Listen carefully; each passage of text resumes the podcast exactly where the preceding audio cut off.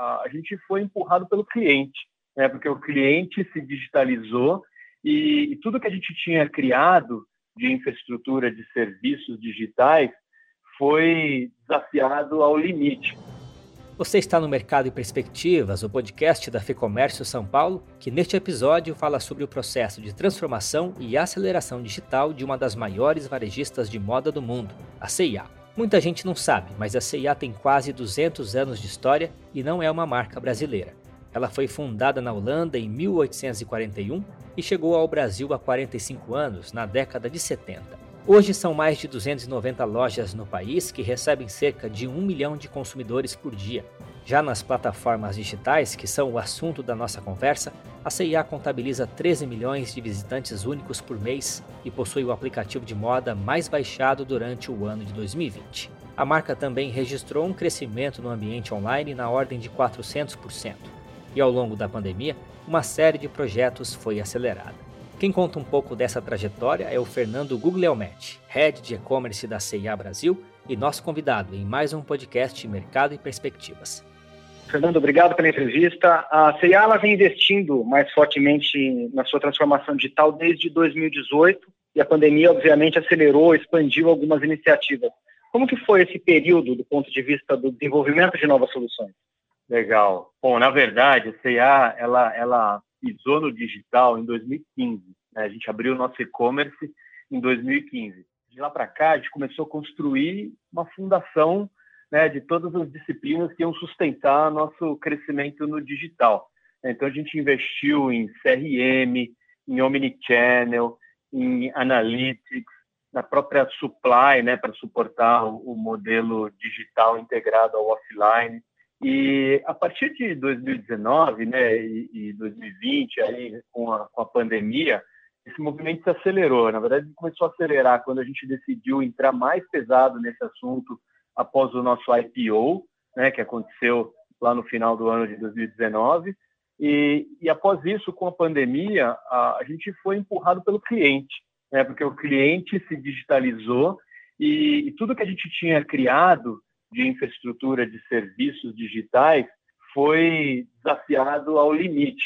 Né? Então, por exemplo, a gente tinha um aplicativo, né? o nosso aplicativo já era um aplicativo relevante no, no, nas nossas vendas, mas ele passou de meio milhão de usuários ativos para 3 milhões e meio de usuários ativos após esse período.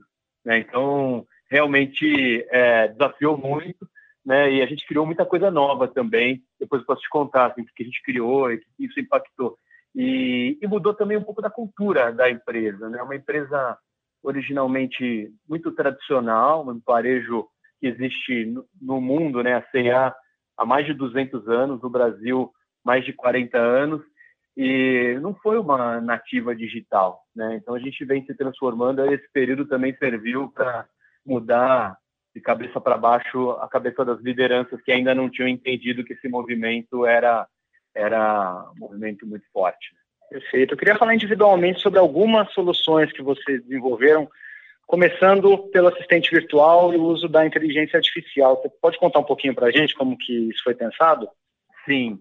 Essa essa essa assistente é, foi, foi ela foi ela veio de um programa. A gente tem um programa de parceria com a Endeavor, né, que chama Conecta.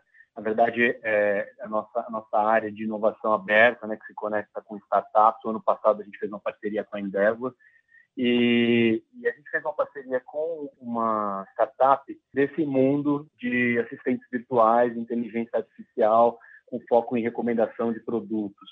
Né? E a gente tinha uma, tinha uma dor que era humanizar um pouco mais o momento que o cliente está lá navegando pelo site, pelo app e está fazendo, escolhendo, escolhendo os seus looks.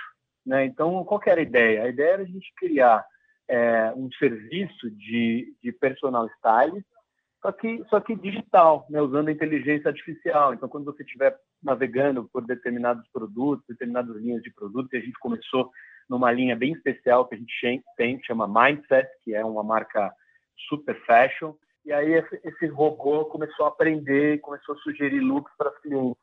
Começou a dar super certo, né? As pessoas começaram a gostar, usar mais, aumentaram a, as compras, né? Usando essa, essa, essa assistência. e agora a gente começou a expandir mais. Né? Então é um, é, um, é um caminho bem interessante. Hoje a inteligência artificial já não é mais um negócio tão difícil de implementar.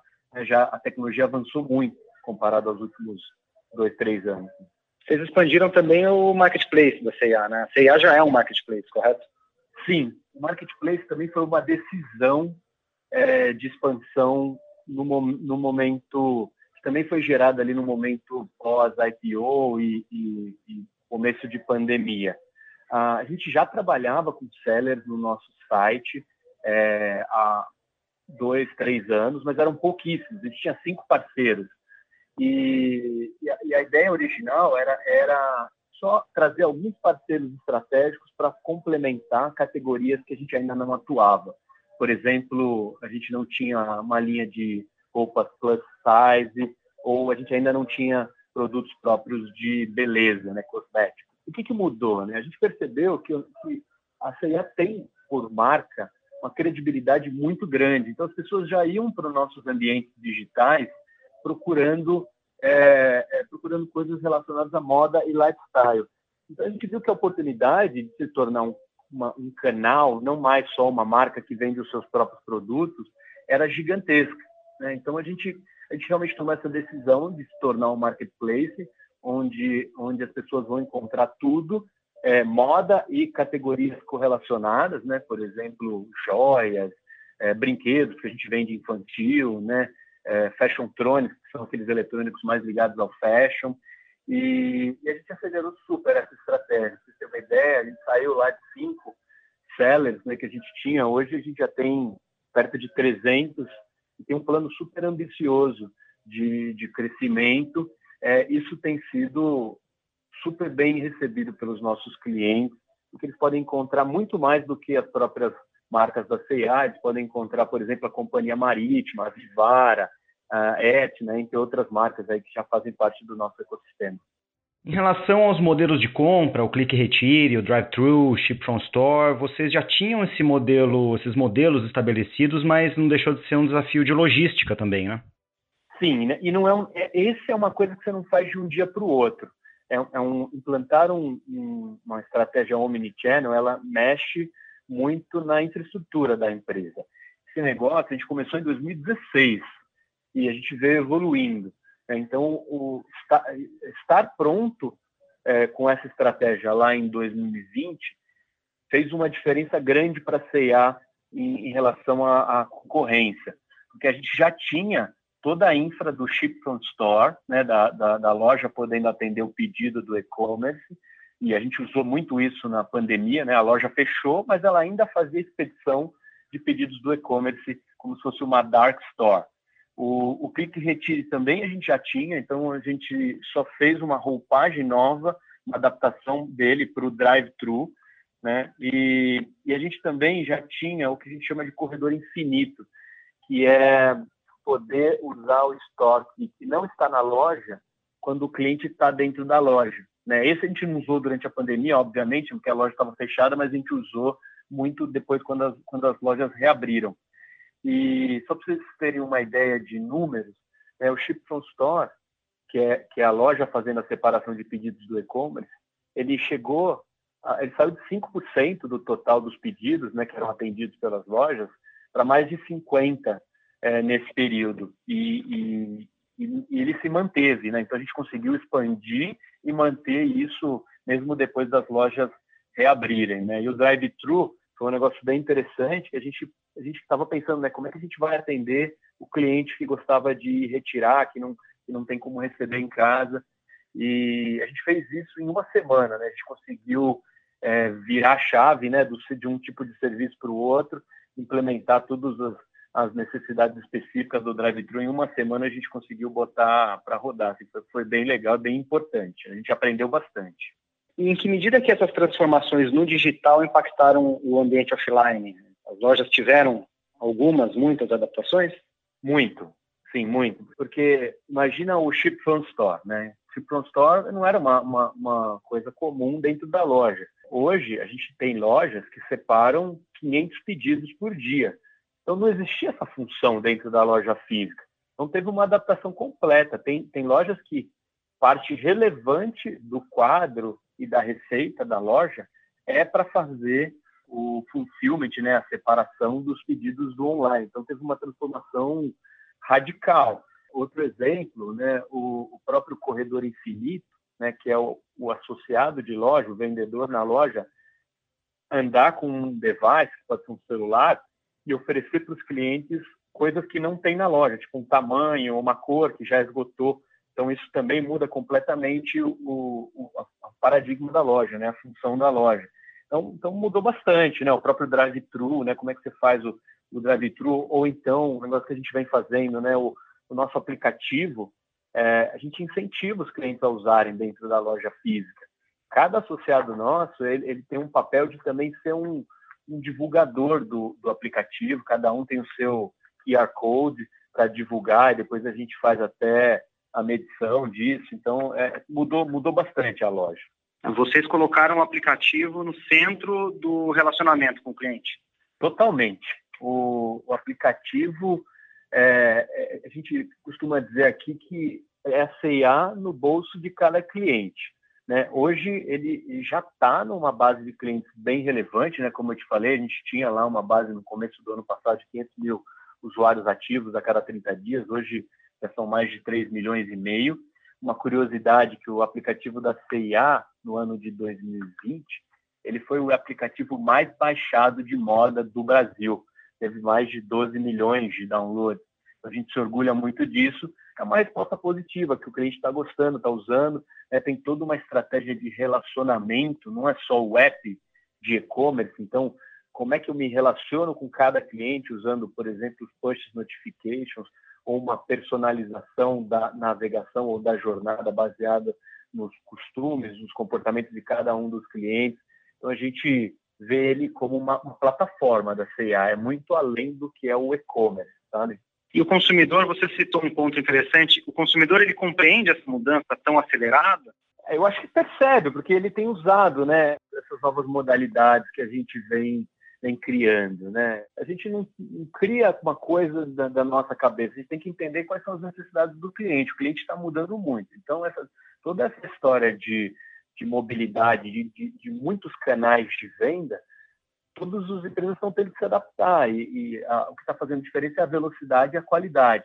Então hoje a gente já usa, por exemplo, o WhatsApp para vendas, né? As vendas e os relacionamentos via WhatsApp tomaram uma proporção super relevante. A gente tem é, centenas de pessoas hoje na empresa preparadas para ativamente ou de forma receptiva, depende da vontade do cliente, é, se relacionar com um vendedor nosso, além de receber uma consultoria de moda, também fazer a transação pelo WhatsApp. Né? Outra, outro canal que a gente criou nesse período foi um canal de, de venda direta, chama Minha CIA. É, o Minha CA, a analogia é pensar no Boticário ou na Natura, né, que tem as suas consultoras. A gente também criou as nossas consultoras de moda e elas hoje se relacionam com os clientes e, e fazem a venda através de uma interface personalizada. Então, o, consumidor está demandando, né? a gente está vendo o que a tecnologia pode, pode oferecer e é, é, um, é um match disso. Né? E eu acho que o cliente vem percebendo sim, a gente vem recebendo bastante feedback eu acho que um, um, um indicador que diz se o consumidor está gostando ou não, acho que é a própria performance de vendas. Né? O, um dado que eu posso divulgar, que a CA é uma empresa pública, né? então eu posso divulgar os dados dos, dos quartos anteriores, no Q3, né, no, trimestre, no terceiro trimestre, no segundo trimestre, a CA no digital cresceu da ordem de 400%, né, até mais que 400% versus o, o ano anterior. É, isso, isso foi um crescimento expressivo. Né? É, é, isso veio tanto do, do, da predisposição do consumidor de usar o canal online, mas também da gente ter se, se reinventado. Né? E, e, isso, isso foi, foi bem positivo e nos deu mais confiança para aumentar os investimentos para cada vez oferecer uma jornada melhor para os nossos consumidores. E como uh, vocês têm ligado, lidado com o engajamento do time de vendas para ver essa compreensão de todas essas possibilidades também, né? É um, é um grande desafio, porque você sempre fez uma, quando você sempre, por muitos anos, fez uma coisa da mesma maneira, né? Quando vem uma, um momento disruptivo, é difícil você se adaptar. Como é que a gente vem fazendo? A gente vem construindo as coisas muito em conjuntos, com, em conjunto com a força de venda. Então, isso ajuda muito no engajamento. É, além disso, muito treinamento, e o treinamento tem que ser é, on the job, né, com a mão na massa. Então, para o associado na loja ter um embaixador do aplicativo, ele tem que ter o aplicativo, ele tem que ser um usuário, um comprador do aplicativo, ele tem que saber o que é o click and collect, né, o click and retire.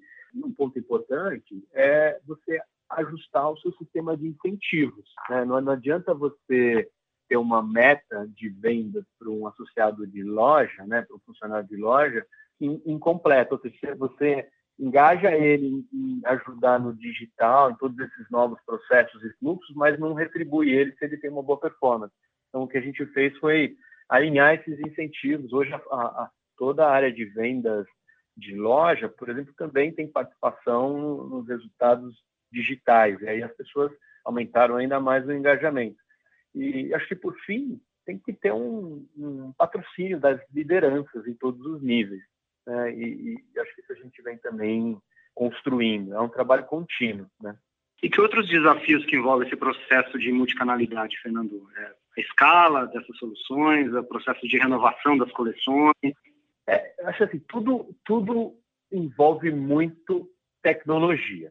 Né? Então, o, a CA hoje, ela decidiu também, né, e os investimentos estão indo nessa direção, tornar uma, uma, uma empresa de tecnologia.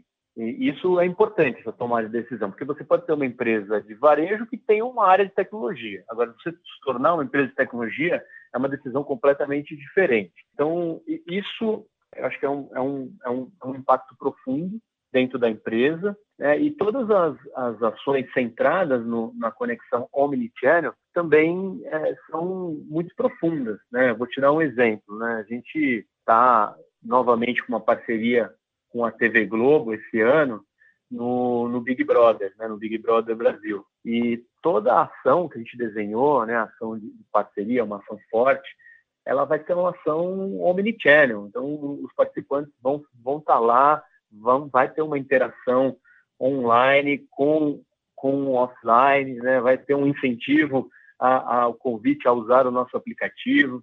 Então, isso já está fazendo parte da, do dia a dia e da cultura da empresa. Então, daqui para frente só vai aumentar. Você falou sobre o engajamento do consumidor, eu queria encerrar falando justamente sobre essa experiência de compra. O que vocês julgam uma boa experiência de compra hoje? Uma, uma boa experiência de compra. Isso, isso, é, isso é, central para essa, toda essa estratégia que a gente conversou antes funcionar. Né? Então, tem, temos que colocar de forma legítima o cliente no centro e, e, olhar a jornada. Né? A jornada ela tem que ser sem atrito. Né? Hoje, é, tem muito atrito hoje para o consumidor, na média. Né? Você tem atrito em todos os aspectos. Tem um atrito quando você vai procurar alguma coisa, você tem atrito quando você vai pagar, você tem atrito quando você precisa trocar, você tem atrito quando você precisa pedir uma informação. Então, como é que a gente está olhando isso? Primeiro, a gente tem que tomar consciência de quais são os atritos. A gente olha muito indicadores né, é, NPS, pesquisa com clientes, né, é, taxas de reclamação no, no, nosso call center. Então, tudo isso é alimento para a gente entender onde estão os atritos. E aí, baseado nisso, a gente tem que agir. Então, temos, temos uma máquina aqui interna né, que fica olhando tudo isso e atuando para reduzir os atritos. Isso tem sido um, um investimento contínuo. E, e, por outro lado, a gente também tem valorizado cada vez mais o relacionamento com o consumidor de uma forma individual. Um, um, exemplo disso é a gente criou um programa de relacionamento também nesses últimos dois, três anos, que chama CIA e Você. É, o CA e Você, hoje, já tem próximo de 13 milhões de membros cadastrados. Ele é um programa omnichannel, né? As pessoas é, é, podem se cadastrar na loja ou no site ou no app e de acordo com a interação que, que esses clientes têm com a, com a CIA, é, a gente vai personalizando e mudando de nível cada um desses consumidores, tentando ser cada vez mais próximo de cada um deles. Esse é mais um exemplo de, de ferramenta, né, de estratégia que a gente tem usado para aumentar o engajamento. E, e vem sendo também muito importante para o negócio. Né? A gente vem receber, recebendo bastante feedback positivo do cliente também. Legal, Fernando, perfeito, meu caro. Tem algum ponto aqui que eu não perguntei que você acha interessante a gente destacar? Eu acho que não, eu acho que o que a gente, acho que o, o, o acho que, talvez o, o, que, o, que, o que eu poderia comentar de forma adicional é que esse ano, de novo, a gente está vivendo novamente um, um, momento super desafiador, né? Esse, esse momento que a gente está vivendo agora, né, de piora novamente no, no, na pandemia no Brasil, é, vem nos fazendo novamente é, nos colocando numa posição de se desafiar novamente como, como nós nos reinventamos de novo. É, não é suficiente o que a gente se reinventou nesse primeiro ciclo de pandemia. E, novamente, a gente vai ter que, de alguma maneira, se reinventar para ajudar o consumidor a passar por isso novamente. Né? Tem um papel, um papel social em tudo isso. Né? Como é que a C&A, como uma empresa é, é, super tradicional aqui no Brasil, ela, ela, ela vai se reinventar mais uma vez para ajudar toda a população a passar por isso. A gente vem, vem, vem trabalhando muito forte nisso, com muito foco na, na segurança né, dos colaboradores, dos nossos clientes. E, e é isso. Acho que, acho que, essa mensagem também é importante contar para você. Nós ouvimos o Fernando Guglielmetti, que é Head de E-Commerce da CIA Brasil. Eu sou Guilherme Baroli e encerro esse programa com um convite. Se você é empresário, conheça o lab.fecomércio.com.br é o espaço que reúne conteúdos econômicos, trabalhistas e jurídicos para todos os tipos de empresa, além de uma série de vantagens e benefícios. O link está aqui na descrição. Esse foi o Mercado e Perspectivas. A entrevista e o roteiro deste episódio são de Fernando Saco e a edição do estúdio Johnny Days. Obrigado pela sua companhia e até a próxima.